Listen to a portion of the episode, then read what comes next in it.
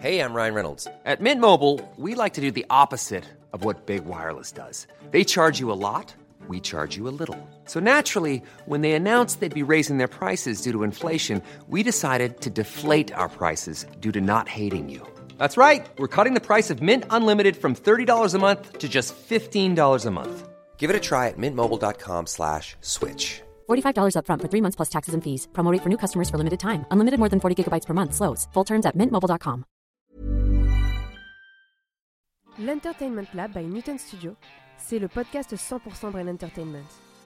Créatifs, responsables de marque, directeurs de plateformes technologiques, Pure Players Entertainment et Communicant 3.0 nous partagent leur point de vue sur l'avenir des marques et du divertissement à l'ère digitale.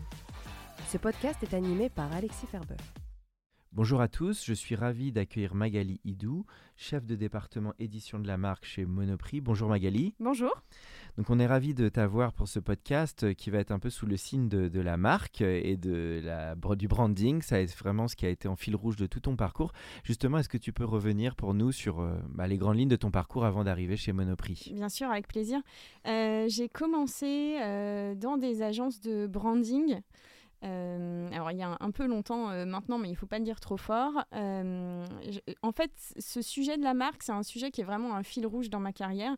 J'aime bien dire qu'il y a deux sujets qui vraiment sont essentiels dans mon parcours et qui ont vraiment jalonné chacun de mes postes. C'est à la fois tout le travail de marque, alors effectivement par un prisme un peu plus créatif au début, euh, CF, mon passage par des agences de, branding et de design. Mhm. Et puis très vite sur des sujets plus stratégiques, et notamment avec une entrée euh, chez Monoprix en 2014, euh, où j'ai été recrutée pour prendre en charge tout ce service marque propre, création d'identité, stratégie de marque.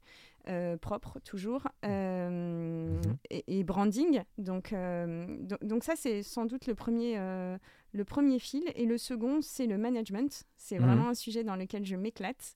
Euh, j'adore euh, manager C'est pas le plus facile. C'est pas le plus facile, c'est celui néanmoins qui fait apprendre le plus, je trouve, sur soi. Euh, qui challenge le plus. Là, aujourd'hui, j'ai une équipe de 20 personnes chez Monoprix. C'est un challenge de, tous les instants, avec en plus des profils extrêmement différents, des chefs de projet plutôt, euh, plutôt juniors, euh, qui sortent d'école ou qui ont fait leur alternance et qui sont ensuite recrutés, des gens qui ont 35 ans de société, qui ont une connaissance absolument incroyable et un savoir-faire qu'il faut respecter, qu'il faut valoriser et qu'il faut aussi écouter. et ces problématiques de management, elles me, vraiment, elles me passionnent. Je ne ah. me vois pas du tout prendre un job euh, plus tard euh, sans management. on en parlera un peu alors euh, forcément dans le podcast. donc, donc intéressant. Et donc cette équipe, j'imagine, est très pluridisciplinaire entre de la strat, du design, de la création. Absolument. Il y a des profils de graphistes au sein de mon équipe, alors notamment sur des sujets comme la signalétique qui sont des sujets de, de communication pérenne à l'intérieur du magasin. J'ai aussi des chefs de projet qui sont vraiment plutôt dans la gestion de support print, par exemple. et puis j'ai des gens qui vont être un peu plus sur la strate de contenu radio, euh, strate de contenu écran, et puis, euh, et puis des gens qui vont être plus euh, des brand managers. qui vont travailler effectivement sur la strate de marque avec moi sur des sujets de plateforme et puis d'architecture de marque aussi. Et puis sans compter effectivement les agences qui sont quelque part un prolongement du management quotidien, puisqu'on travaille mhm. avec plusieurs agences. Euh, oui, qui sont les partenaires importants euh, d'une équipe. Et qui nous épaulent et qui sont, euh, qui sont des acteurs finalement au quotidien de, des problématiques qu'on peut travailler. Quoi. Alors ton rôle, pour bien comprendre, il est de, donc de garantir la cohérence de cette marque et donc de, de la stratégie en passant par la création, mhm. l'implémentation et que ça soit conforme bah, à la volonté du, du, du groupe de départ. On pourrait définir comme ça le, ton rôle quelque part Effectivement, euh, on pourrait tout à fait le définir comme ça. Et, vraiment, euh, moi j'ai vraiment une casquette magasin. Mhm. C'est-à-dire que l'ensemble des supports sur lesquels je travaille sont des supports imprimés, hors radio et écran. Mais en dehors de ça, euh, vraiment les catalogues, la PLV, les ILV, la signalétique, euh, et j'en oublie probablement les vitrines, énorme support de communication pour la marque, hein, et puis un, un, média qui nous appartient, donc hyper puissant. Euh, et tous les packaging, tous ces supports-là sont des supports effectivement qu'à un moment ou l'autre, le, client va rencontrer dans son mmh. parcours d'achat magasin. Bon, ce qui est bien, c'est qu'on parle de physique, pas que de digital. Donc, on est dans le retail. Ça veut dire qu'on parle d'un grand réseau, d'une grande marque très connue, Monoprix, euh, bah, de points de vente qui sont dans toute la France. Euh, il faut garantir un certain type d'exposition pour les, clients, les consommateurs qui, qui, vont dans cette expérience. C'est comment tu peux définir toute cette expérience retail et comment elle vit à travers la marque? Euh, alors, euh, le mot expérience, c'est un mot qui me plaît beaucoup euh, parce qu'en fait, aujourd'hui, c'est un, un, un, écueil auquel on se confronte un peu qui est bon, bah, je vais faire ma PLV, je vais faire mon catalogue, etc. Il faut vraiment voir le parcours client comme une mmh expérience à part entière. Moi, je suis toujours bluffée quand je vais par exemple à New York et que je rentre dans des magasins où j'ai mmh. une expérience digital print absolument fantastique. Alors, évidemment, toute proportion gardée. Euh, c'est hyper important dans la façon dont on construit nos dispositifs magasins, qui est à la fois cette cohérence, mais à la fois que le client ressorte avec des données qu'il a comprises, ce qui n'est pas évident parce que le client, il est, il est pressé. Hein. Mhm. Surtout chez nous, on est en centre-ville, etc. Il a un temps extrêmement court pour faire ses courses. Donc il faut qu'il comprenne euh, ce qu'on essaye de lui expliquer, que ce soit de la promotion, que ce soit un discours qui est plus de, de la marque, euh, tout mhm. simplement, parce que ce n'est pas forcément lié euh, lié à un plan euh, d'animation commerciale euh, promotionnelle du moment. Et puis, et puis l'idée, c'est qu'il en ressorte avec, avec l'impression d'avoir eu une expérience qu'il n'aurait pas vécue chez un de nos concurrents mmh. et que ça lui donne envie de revenir. Donc le service en... fait partie aussi. Le service L'équipe sur place, c'est pas que le logo ou les couleurs, c'est comme tu dis, toutes les valeurs qu'on va ressentir au travers du point de vente. Et le produit, puisque l'expérience, pour moi, mhm. elle va jusqu'au moment où tu achètes ton produit, tu rentres chez toi, tu essayes ta robe, tu manges tes, euh, euh, tu manges tes nuggets ou je sais pas quoi, et en fait, euh, et en fait, tu prolonges cette expérience elle t'accompagne au même titre que ton catalogue t'accompagne, etc. Donc pour moi, l'expérience, évidemment, elle est magasin, parce que c'est quand même euh, le, gros de mon boulot, mais c'est important que le client, il ait aussi euh, cette euh, opportunité de continuer l'expérience. Et évidemment, ça va aussi passer par le CRM, le digital, et toute euh, et tous ces touchpoints euh, qui, prolongent en fait l'expérience magasin. Alors comment tu définis justement une grande marque? Parce que Monoprix c'est quand même une très grande marque, c'est très connu par tous les Français. Euh, et,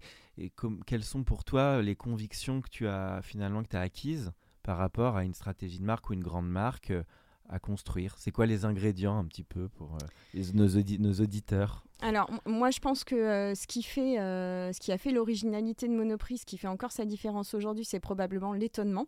C'est-à-dire d'avoir des prises de parole sur lesquelles, euh, en tout cas d'un point de vue purement créatif et graphique, on n'attend pas un retailer. Le fameux rouge quand même qui a Le fameux rouge qui est évidemment un code de marque extrêmement puissant. Les bayadères, donc les bayadères hein, pour, pour les néophytes de la bayadère, ce sont nos packaging avec les bandes de couleurs euh, qui a été aussi notre système de communication 360 euh, pendant des années et des années sur lesquels on a beaucoup capitalisé et qui ont vraiment marqué l'esprit des clients. Euh, et puis, je pense que c'est cette façon aussi euh, de communiquer qui est, qui est, un peu toujours euh, dans la connivence, mhm. mais, mais avec une pointe d'humour. D'élégance aussi, parce qu'il y a aussi un côté premium, premium accessible. dans le, positionnement est très important dans le cas de Monoprix, non? Je sais pas comment tu le définis. parce que c'est important dans une marque aussi de sentir comment une enseigne se distingue par les publics qui visent. Là, en l'occurrence, on imagine quand même pas mal de publics urbains, mais dans peut-être des grandes villes de province notamment. Alors, le public, il est de toute façon urbain mm. parce qu'on est implanté que dans les centres-villes. Effectivement, euh, le positionnement de la marque, alors je n'en dirai pas plus, mais euh, teasing, euh, on est en train de retravailler la plateforme. Donc, effectivement, ça va bouger un peu et je pense que ce qu'on a là est vraiment, est vraiment intéressant. C'est vrai que ce, cette euh, façon de vivre un peu euh, l'élégance à la française. C'est quelque chose qui a mmh. beaucoup résonné chez nous ces dernières années, euh, qui est incarné notamment par une marque propre comme Gourmet, qui est hyper mmh. intéressante, qui rentre totalement dans ce positionnement. mais pas que. on ne doit pas oublier aussi les notions d'accessibilité qui sont primordiales et encore plus en ce moment dans un contexte inflationniste. Donc, on essaye d'oublier d'oublier personne, les familles non plus, qui doivent aussi y trouver leur compte. En tout cas, l'idée, c'est que c'est qu'on fasse pas comme les autres. Je pense qu'il y a quand même un truc un peu comme ça fondamentalement chez nous, qui est voilà ce qui, ce qui sort de, du marketing chez Monoprix. moi, souvent, je cache la marque et je dis est-ce qu'un de nos concurrents pourrait le faire? Et mhm. si mon équipe répond oui, je sens qu'on n'est pas dedans. Si mon équipe dit bah non, en termes de tonalité, effectivement, euh, il pourrait pas se le permettre. En termes d'image, il pourrait pas se le permettre, de style graphique, etc. Ok, donc là on coche, euh, on coche une bonne case. Oui, ce que tu dis d'ailleurs est vrai dans plein de secteurs. C'est ce qui distingue vraiment les, les, marques les unes après les autres. Donc je crois que tu es une passionnée toi de cet univers de la marque. Ouais, j'adore. C'est quelque chose qui t'intéresse beaucoup. Ça se sent, non? Ouais, oui, bah oui, c'est un sujet assez passionnant. D'ailleurs, on n'a pas eu la chance de l'avoir beaucoup dans l'ensemble de ces podcasts, mais c'est vrai que c'est un sujet quand même fondamental. Le, le... Et avec moi, moi, ce que j'aime aussi dans. Pardon, je t'ai interrompu, désolé. Non, non, euh, ce que j'aime aussi euh, dans le sujet de la marque, c'est l'implication business que ça a. Parce que souvent, les gens pensent ok, la fille, elle fait de la réflexion, de la strate de marque, ça veut rien dire. Euh, au bout du bout, ça doit quand même se traduire dans le business. C'est-à-dire que cette expérience dont on se parle, ce positionnement, cette façon dont le client euh, va ressentir euh, euh, la marque quand il, quand il est en frontal avec elle, ça doit de toute façon à un moment ou l'autre se traduire en termes de business. Et ça, c'est hyper important, je trouve, de jamais oublier que mhm. la raison pour laquelle on travaille la marque, à la fois évidemment pour de la notoriété, pour construire une love brand, pour faire la différence mais effectivement être au service du client et au bout du bout, à un moment, euh, le client en fait se dise, moi je sais pourquoi je vais chez Monoprix, et je sais en quoi euh, et je sais pourquoi j'ai envie d'y retourner aussi accessoirement et, mm. donc toute cette construction là elle est quand même euh, elle est quand même primordiale c'est intéressant ce que tu dis sur le business que ça me fait penser j'écoutais les actus l'autre jour on disait que bah là on est on le sait un contexte un peu un peu tendu mm. il est toujours tendu tu me diras on entend toujours ça dans les médias années qu'il est tendu. Et, mais mais c'est vrai qu'on dit c'était intéressant il disait ce, ce journaliste que de plus en plus, il fallait aller vers des propositions de valeur très intégrées. C'est-à-dire qu'on pouvait maintenant, il fallait pour amener de la valeur au client, bah, amener un peu plus. Donc ça peut être sur le choix des produits, ça peut être sur la marque, mais donc peut-être Monoprix, ça participe de ça aussi. C'est une expérience très intégrée euh, de A à Z, j'imagine. il faut que ça le soit euh, de toute façon, oui. Les produits en propre, c'est un point clé aussi dans la grande distrib. Absolument. C'est un vrai point de différenciation. C'est aussi un marqueur de différenciation, tout à fait. Il y a des produits que tu vas retrouver euh, chez nous, que tu ne retrouves pas chez nos concurrents. Et, et, ça peut aussi être vraiment une façon de faire venir le client, de lui offrir cette proposition de valeur qui est différente. Et je pense notamment à Gourmet quand je parle de ça, mais aussi au bio. On a, on a plein de gammes hyper intéressantes euh, en marque propre. Alors, toi qui, qui est passé par le, design, des agences de branding, et après tu as évolué euh, dans, au sein d'une marque chez un annonceur, euh, est-ce que on, la fameuse plateforme de marque, est-ce mm. que c'est quelque chose que tu trouves vital? Est-ce que c'est évolutif? C'est peut-être pas la même chose quand on est un groupe qui a des dizaines d'années d'existence que quand on est un nouveau player. Est-ce que tu peux parler de ça? Parce que c'est un exercice nous qu'on a souvent fait en tant qu'agence, mais qui est intéressant parce que à la fois c'est une base.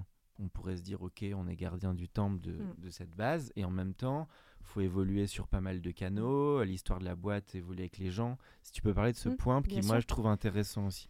Euh, alors, la plateforme de marque, pour moi, c'est vraiment la Bible. C'est-à-dire mm. que nouveau player, effectivement, euh, euh, ou une société comme Monoprix qui existe depuis 90 ans, je, je, pense que c'est fondamental d'en travailler une, ne serait-ce que parce que ça fait avancer euh, l'ensemble des directions dans euh, la même voie. Mhm. Euh, ça évite, ça évite de, proposer, de, proposer des, des services, des produits ou une expérience mhm. qui soit... en dehors des clous, quoi. Ouais, incohérente finalement. Donc moi, je trouve que c'est toujours intéressant. Alors à titre très personnel, je trouve qu'une plateforme devrait être évolutive parce que le marché évolue, les clients mmh. évoluent. Euh, moi, je suis pas pour les plateformes de marque figées. Et puis il y a de la déclinaison parce qu'il faut imaginer la marque employeur. Chez Monoprix, c'est particulièrement vrai parce qu'effectivement, comme Terry Taylor, tu as la marque mère. Mmh. Euh, on a, on a d'autres entités que Monoprix, hein. on a Monop, Monop Daily, etc. Donc tu as, aussi des marques enseignes, enfin on appelle ça les marques enseignes. Après, tu as les marques produits, donc les marques propres, et il y en a quand même euh, quelques-unes. Et tu as les marques services aussi. Mhm. Euh, et tu as aussi quelques marques qu'on a créées qui sont plus dans l'univers de l'innovation. Euh, pour avoir un fil conducteur. ça en fait des marques. Ça fait beaucoup. ça fait beaucoup. Euh, ça justifie, ça justifie une plateforme par marque du coup. Donc c'est quand même un travail colossal, titanesque. Et toutes ces plateformes de marque doivent de toute façon, à un moment ou l'autre, raccrocher à, ta, à la plateforme de ta marque mère. Donc raison de plus à nouveau pour avoir un, un, un document et un, et un, travail initial hyper puissant pour que tout ce que tu déclines derrière soit de toute façon euh, mm. en harmonie avec euh, les guidelines d'origine. Donc moi, la plateforme, effectivement, c'est plus qu'un outil. Je, je, pense que c'est un des fondamentaux euh, d'une société et évidemment d'une direction marketing. Très intéressant. Et puis, faut pas oublier, et, moi c'est ce que j'adore aussi chez Monoprix, c'est que c'est tellement vaste quand tu bosses pour un retailer qu'en fait, euh, ta plateforme, elle va aussi inclure tout un pendant euh, tone of voice, elle va inclure tout un pendant... Les euh, les valeurs... Effectivement, et puis le... Et puis la façon dont tu vas incarner peut-être euh, ton style euh, sur des, euh, sur des touchpoints extrêmement différents, donc le digital, la radio, comment tu vas le faire en print et tout, mais avec toujours, toujours une essence qui doit être la même. Et mmh. je pense que pour revenir au point fondamental dont on parlait tout à l'heure, qui est l'expérience client, plus ta plateforme est puissante, plus elle est partagée en interne, parce qu'on est, quand même des, on, est quand même une très grosse structure, il faut que tout le monde l'ait comprise, intégrée, et, travaille dans le sens, dans le mmh sens commun. Euh, plus, tu, plus tu travailles bien sur, sur cette partie ça amont. Peut souder l'équipe, quoi. Exactement. Et plus après, euh, tu vas décliner de façon cohérente. C'est intéressant ce que tu dis parce que c'est vrai que parfois on se dit oui, plateforme de marque, c'est un exercice un peu théorique et tout, mais en t'écoutant, ce qui est très important, c'est que ça peut infuser dans toute la boîte. Et comment tu, l'incarnes en fait Tu l'incarnes. Tu parlais tout à l'heure des vendeurs dans les points de vente. Ça peut mm. être une guide, une bible, une charte pour leur donner aussi leurs valeurs dans le service. Ça peut valoir pour une marque le DRH qui va faire ses publications pour euh, recruter. Euh, ça peut même être un outil de réflexion pour la stratégie, pour aligner. Parce que quand même, le sujet, c'est que dans une boîte, enfin, tu es dans un grand groupe, donc tu connais le sujet, il y a plein de départements, il y a plein de services, et que tout aligner dans le même cap, c'est quand même un sacré challenge. Je sais pas comment tu vois ce sujet aussi. Alors, c'est aussi pour ça que je, je pense que c'est important quand tu travailles une plateforme de marque, et quelle que soit l'échelle de ta structure, qui est quand même une forme d'échange en amont, probablement. Je trouve que c'est intéressant, par exemple, euh, d'aller interviewer euh, des ah membres COMEX, d'aller interviewer euh, des gens qui connaissent bien la marque ou qui, au contraire, viennent d'entrer dans la société et ont cet œil un peu neuf de voilà moi comment j'appréhende la marque aujourd'hui. C'est toujours hyper intéressant de faire ces interviews en amont. pas forcément parce que ça va répondre aux questions que tu te poses sur la strate, mais en revanche parce que ça te nourrit. Euh, de la façon dont les gens l'appréhendent. Et, et, c'est toujours un peu le problème quand tu es dans une grosse structure, c'est que pratiquement, euh, euh, on va avoir 10 retours et 10 adjectifs différents pour qualifier les valeurs de la marque. Mhm. Donc c'est important aussi de, de voir, je sais pas, sur un public plus jeune, par exemple, quelle appréhension ils ont versus des gens qui sont là depuis 30 ans ou des gens qui sont sur le terrain et des gens qui sont au siège. Donc ça, ça c'est aussi un exercice qui est assez euh, intéressant en amont. Et puis je pense qu'en amont d'une plateforme, quoi qu'il arrive, il faut interroger les clients. Au bout du bout, et on en revient à la question du business, c'est ton client qui va acheter, c'est ton client qui va venir ou pas. Donc c'est important euh, de savoir ce que lui, il en pense, où il te voit demain, où il te voit aujourd'hui. Euh, mhm. et, d'intégrer ces infos dans, dans, ton travail. Quoi. Mais donc, en amont de la plateforme, à mon sens, il y a quand même cette, euh, ce stade de, market research qui, est, qui est vraiment. Euh, et puis des ateliers de travail, nous on l'a fait notamment avec des clients, mais ce qu'on entend dans ce que tu dis, c'est que ça doit être très organique. Mm. Ça doit être travaillé entre les agences, les clients, mais les différentes sensibilités des clients. C'est presque un outil après d'atelier de travail, voilà, entre le produit, le market, le sales aligner les différentes mm. personnes. Euh, pour co-construire parce que ça peut prendre du temps. Il faut mûrir tout ça. Hein, ça peut prendre du temps et puis après ça prend du temps de l'évangéliser en interne. Voilà, en plus. Comment tu l'évangélises? Est-ce que euh, tu fais un brand book Puisque euh, théoriquement, quand tu fais une plateforme de marque, le, l'objectif, c'est quand même de, de sortir avec cette fameuse Bible. Alors, est-ce qu'elle est digitale? Est-ce qu'elle est physique? Est-ce qu'elle est les deux? Est-ce que c'est vraiment un livre? J'en ai vu un magnifique passer la semaine dernière sur ADP. Ils ont fait un livre, ils appellent ça le livre de marque, magnifique. Combien de pages? C'est une cinquantaine euh, euh, Non, c'est pas très très gros, j'aurais dit une bonne vingtaine de pages, euh, mais vraiment un très joli petit guide, vraiment bien, bien chiadé. C'est très bien fait. Le design était très bien. Ouais, vraiment à la hauteur. Et je me dis, bon bah voilà, là on est sur un outil d'évangélisation qui est extrêmement réussi. Et ce qui n'est pas évident, c'est qu'il faut une symbiose de tout, parce qu'il faut le, la qualité des textes, il faut la qualité de la créa, et puis il faut une vision business et du produit. Mm. Donc, donc c'est pour ça que c'est quand même un travail collectif. Tu es d'accord de faire un bon brand book? Oui, oui, tout à fait.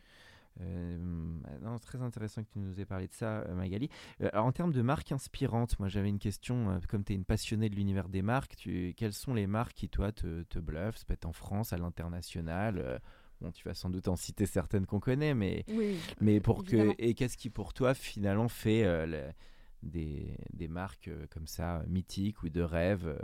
Alors, je vais commencer par euh, le monde du retail, parce que mhm. parce que c'est quand même finalement un peu aussi le sujet.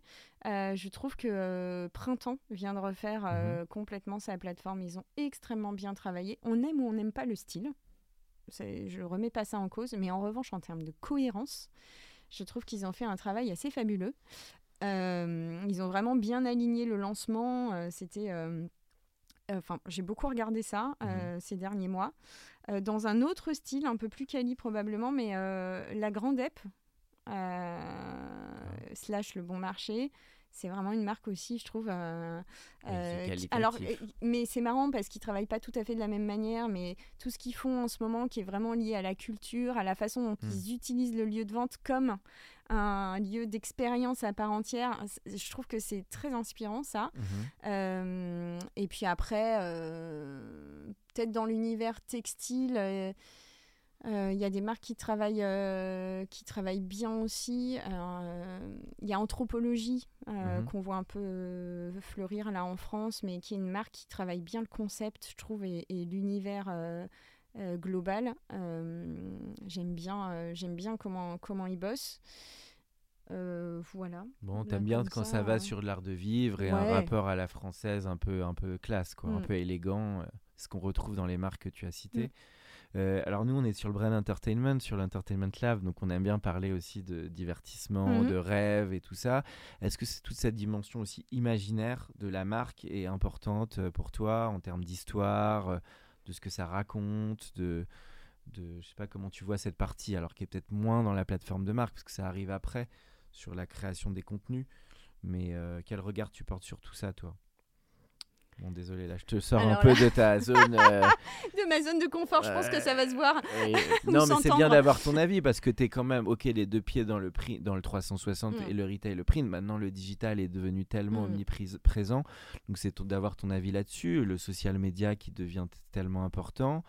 Euh, la vidéo qui devient extrêmement demandée aussi. De plus en plus de marques nous, nous maintenant réfléchissent à, refondre leur channel vidéo. Mm-hmm.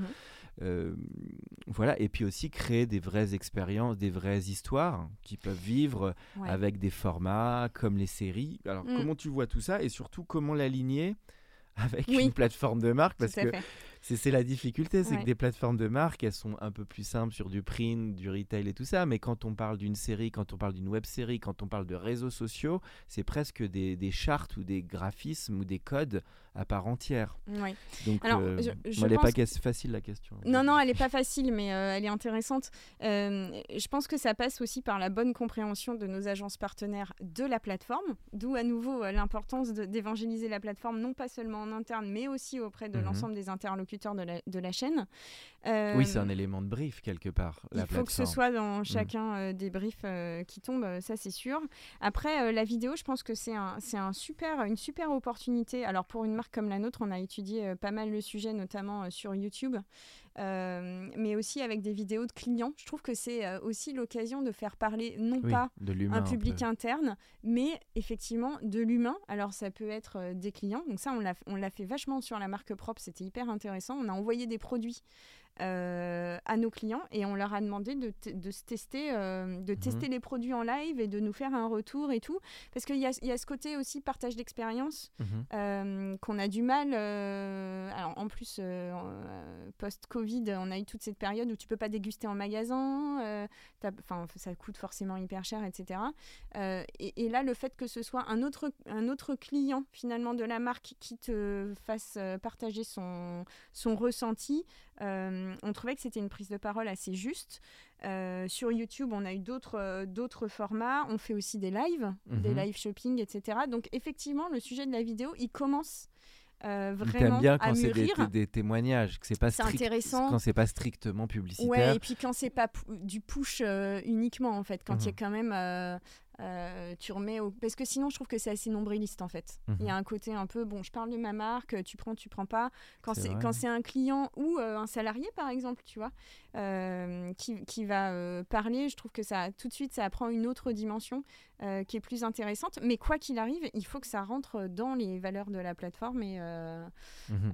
et je reviens juste sur un point. Tu parlais du social media et tout ça. je pense qu'il y a malgré tout le même sujet qu'en print et le même sujet que celui que j'évoquais au début de cette conversation, qui est comment tu crées la différence. Mmh. Et aujourd'hui, en social media, tu le vois, il y a plein de marques, euh, tu vas aller voir, je sais pas, Asphalt, euh, Bonne Gueule, euh, des marques comme ça de, de, vestimentaires masculines et un peu féminines maintenant. Et, et, en fait, comment tu vas faire la différence, tu vois, en termes d'image, aujourd'hui, c'est pas hyper clair, parce que les codes, les modes, etc., je pense que c'est vrai aussi au sein du retail. Comment est-ce que euh, ta prise de parole, elle va être différente euh, chez nous euh, de chez nos concurrents? Et comment est-ce que ton client, du coup, il va passer 5 minutes de plus sur ton Insta que sur celui de ton voisin? Ça reste pour moi un vrai, un vrai questionnement et un vrai challenge du quotidien. Et donc c'est là où il faut quand même des bons travaux en binôme entre la direction du social media, la direction de la marque. Parce que c'est un vrai enjeu sur social media, parce qu'il y a des formats qui sont très différents. Il mm. peut y avoir du graphisme, peut y avoir du motion, peut y avoir. Euh, il faut trouver quand même une cohérence là-dedans. Euh, sans se perdre. Tout à fait. Bah, c'est vraiment euh, pour moi l'objectif, la direction de la marque. Hein. C'est vraiment d'assurer quand même cette cohérence de prise de parole, quel que soit le format, quel que soit le média et, euh, et, quel que soit le touchpoint. Donc euh, c'est un travail titanesque quand, tu es sur une marque comme la nôtre où euh, les prises de parole sont quotidiennes, tu es sur un, environnement extrêmement chahuté, donc chaque jour pratiquement tu as une prise de parole différente. Mmh. Et en plus sur des univers qui sont parfois food, parfois beauté, parfois textile, maison. Mmh. Euh, on n'est pas on travaille pas sur un univers uniquement. Donc, euh, est-ce que, euh, est-ce que ta ligne, ta ligne édito, par exemple, elle va inclure chacun des univers, ou est-ce que tu te dis que sur le textile, peut-être tu parleras jamais comme tu parleras sur l'alimentaire, mais néanmoins, tu as le même client et tu es dans la même structure quand tu es en magasin et sur le même site quand tu es en, quand es en achat digital. Mmh. Il y, a beaucoup, beaucoup de questions à régler. Alors Magali, on arrive dans la dernière partie du podcast. Alors j'ai une petite question, ça fait écho au début de l'interview. Tu as dit que tu aimais beaucoup l'aspect management et que tu étais monté en puissance sur ces aspects. Alors j'avais une double question sur le management de tes équipes en interne, ce que tu as appris de plus important, mais aussi de tes agences ou des externes que tu as fait travailler. Euh, voilà les mm. grandes leçons que tu as tirées. Ça mm. peut peut-être inspirer aussi des, des agences. Eh ben, je vais Interne, externe. D'accord, je vais commencer par l'externe. Euh, étonnamment, parce que peut-être parce que je viens du monde de l'agence. Euh, je trouve que les agences, euh, ce ne sont pas des prestataires. Ce sont des ah. partenaires. Ah oui, alors déjà, ça, c'est assez fort de commencer là-dessus. Bah oui, mais ça change tout. Oui. Ça change tout. Moi, la façon dont je vois mes agences, c'est le prolongement de mon équipe. C'est-à-dire que je vais appeler l'agence comme euh, j'appellerais Léa dans mon équipe, bah, j'appelle Anne, mais c'est juste qu'elle est à l'extérieur en fait. Mhm. c'est des gens avec qui il faut partager beaucoup. Euh, moi, je pars du principe que euh, la bonne entente euh, mmh. est, fondamentale parce que forcément, si tu as une bonne entente, tu verras que le résultat, il est décuplé. évidemment, mais au même titre que quand ton équipe, quand, quand tu as créé une vraie relation de confiance avec ton équipe, ton équipe, elle va... oui, se défoncer se défoncer, mais, mais tu vois, être, euh, être un vrai euh, partenaire du quotidien, bah, c'est exactement pareil avec les agences. Donc moi, je pars du principe qu'il faut des relations de confiance, beaucoup d'échanges mhm. sur euh, ce qui se passe dans l'entreprise. Alors évidemment, dans la limite de la confidentialité, ça va de soi, mais, mhm. mais, mais en tout cas, expliquer quels sont les grands enjeux, les grands challenges, là où on nous attend en ce mhm. moment, il y a un changement de direction, qu'est-ce que ça veut dire pour nous, etc. Toi, tu communiques pas mal. Moi, je communique beaucoup. Tu assez présente. Moi, je communique beaucoup avec mes agences, enfin avec nos agences pas les miennes à moi. Mais, euh, mais avec nos agences, j'aime bien communiquer beaucoup sur, euh, sur les challenges qui nous attendent et le plus tôt possible aussi. Parce que euh, plus on est dans une relation, comment dire, euh, d'échange, mhm. euh, plus on ira loin et plus on créera euh, du contenu intéressant, des créas chouettes. voilà. D'accord. alors, t'attends, toi, de, leur part, pour faire de l'autre côté, t'attends donc une, beaucoup d'osmose, de l'échange, ah une, force de, une force de proposition. et, et beaucoup d'écoute. Beaucoup d'écoute. Ça, pour moi, c'est extrêmement important. moi, j'attends des agences voilà, mmh. qui écoutent, en fait, c'est quelles sont les problématiques qu'on peut rencontrer chez nous. Et mieux ils écoutent, c'est pas plus ils écoutent, c'est mieux ils écoutent, euh, meilleure sera la réponse, forcément. Euh, et, donc, euh, et donc, moi, je cherche des partenaires qui sont plutôt euh, qui apportent des solutions en fait. Mhm. Pour moi, c'est ça, c'est ça le sujet. Donc ça, c'est pour l'externe. Mais effectivement, pas des prestats, des partenaires. Et mhm. quand on a conscience de ça, ça change vraiment. Donc aussi la leur conseil est créative et pas uniquement évidemment de l'exécution. Évidemment. Mhm. Même s'il y a des structures qui sont plus dans l'exécution. Mais ça ne leur empêchera pas le moment venu d'apporter peut-être un regard extérieur sur un sujet qui tombe, qui n'était pas prévu, etc. Enfin, c'est important en tout cas de voilà d'avoir un vivier euh, d'agences euh, qui peuvent répondre euh, de la façon la plus proche possible aux problématiques qui sont données. Et en interne, en interne, quand j'ai pris ce, ce, poste de chef de département édition de la marque, je suis passée d'une équipe de 5-6 personnes à une équipe de 20 personnes. effectivement, c'est pas du tout la même façon de manager. Euh, avec en plus, on y revient, des profils extrêmement différents. Euh, moi, je suis plutôt dans le management de, l'autonomie. Euh, à partir du moment où je sais que je peux faire confiance, je ferme les yeux, je suis mais en, en totale sérénité. et puis, et puis pour d'autres profils, l'accompagnement est clé en fait. Et à nouveau, là, l'écoute, elle est plus du niveau, au niveau du manager. Je pense que passer du temps à écouter, Mhm. à essayer de, définir les pain points de l'équipe, à essayer d'y remédier. Je pense qu'il y a vraiment un volet euh, très important de, moi j'appelle ça le parapluie, mais euh, c'est-à-dire d'absorber aussi quand même un peu euh, la pression, mhm. qui peut être forte parfois, et puis descendre de façon calme et posée et de, et de défendre dans l'autre sens les équipes. Donc il y, a protéger ses équipes, protéger ses équipes, être en soutien, euh, à nouveau les écouter, essayer d'aller défendre euh, euh, les points bloquants pour trouver des solutions et tout. Moi, je pense que ça c'est primordial. et puis de la cohésion, quoi. Mmh.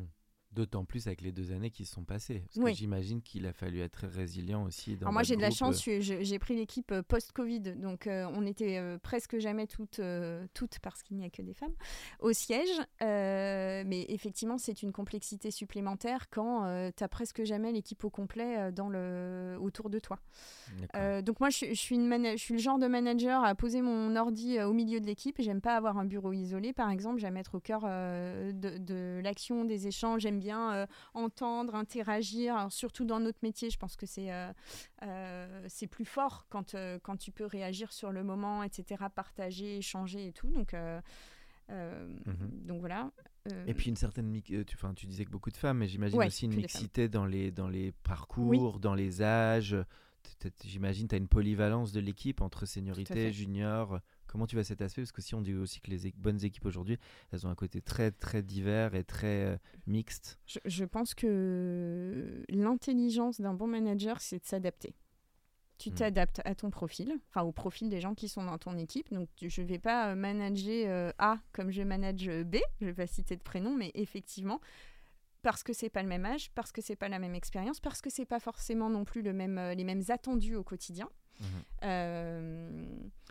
Il y a des gens avec qui je fais des points d'équipe, il y a des gens avec qui je fais des points individuels, il y a des gens avec qui je fais pas de points mm. parce que c'est pas nécessaire. Comme mais je m'adapte. je m'adapte. Je pense qu'il y a aussi beaucoup de feeling, mais en tout cas, euh, l'écoute Bon, bah, on retiendra l'écoute, hein, qui est, Bah, c'est bien, c'est pour un podcast, c'est pas mal. c'est vrai. alors, euh, toute fin du podcast, alors tes goûts justement, en alors là je sors de l'univers marketing, mais plus tes goûts en termes de personnes, de création, donc euh, je crois que tu es une passionnée de musique, mais alors ça peut être de la musique, ça peut être de la série, du film, euh, même pourquoi pas de la BD, je mhm. sais pas, tout, en type, des créations qui t'ont marqué toi, ou qui te marquent, qui t'accompagnent. Euh, alors moi je pense que j'ai euh, une sensibilité euh, exacerbée pour le packaging. D'accord. C'est ah quand même mon premier bébé. Hein, C'est détonnant que tu démarres là-dessus. Ouais, et en fait. le, une fan de packaging. Ouais, je suis une fan de packaging. Il faut tu pas collectionnes. Ah, mais il faut pas m'emmener bah, à la grande épicerie dont on parlait tout à l'heure, au rayon des chocolats par exemple, ah où j'ai envie de je prends tout en photo, euh, j'adore, euh, j'envoie à mon équipe. Enfin, je suis euh, complètement fan de pack. un grand packaging. Un beau pack. Tu m'emmènes en Angleterre ou dans les pays, dans des pays comme les Pays-Bas ou même en Belgique. Ah oui. Je peux passer des heures dans un rayon. Les boîtes un peu métalliques, un peu stylées. Ouais, alors c'est pas tant le. c'est pas, tant matériaux C'est pas tant les matériaux et tout que vraiment le motif. Ouais, la, création quoi. C'est vrai que les Belges sont excellents, je trouve, en termes de, Il y a des style très de, belles agences euh, en Belgique. Mhm. Euh, en design, de toute façon, et en décoration, ils ont une fibre qui est assez unique, je trouve. Ouais, tout à fait. Euh, donc, non, donc le packaging, c'est ta passion. Ah, c'est une de mes passions, ouais, clairement. D'ailleurs, bah, d'ailleurs, c'est mon premier métier, donc, donc oui, le pack, clairement. Après, moi, j'ai une vraie passion pour la lecture, qui est une forme de création à part entière. Hein. on va pas se mentir, et notamment pour, pour les policiers. D'accord. Les polars. D'accord. J'adore. Ah d'accord. T'es une fan de romans policiers. Je suis une fan de polar. Comme quels auteurs, par exemple? Euh, Olivier Norek, euh, par exemple. Euh, Bernard Minier, que je découvre un peu en ce moment, mais qui est super. Maxime Chatham, des gens comme ça. Euh, D'accord, donc des bons thrillers, bons policiers. Et du coup, tu répliques le goût en série? Forcément, je pose la question. Alors, bah, justement, jamais. Pas Parce que j'ai toujours peur euh, quand je regarde des séries un peu sanglantes. Je suis pas du tout à l'aise. Euh, donc, dans les séries, je suis plutôt, bah, plutôt fantasy en fait. D'accord.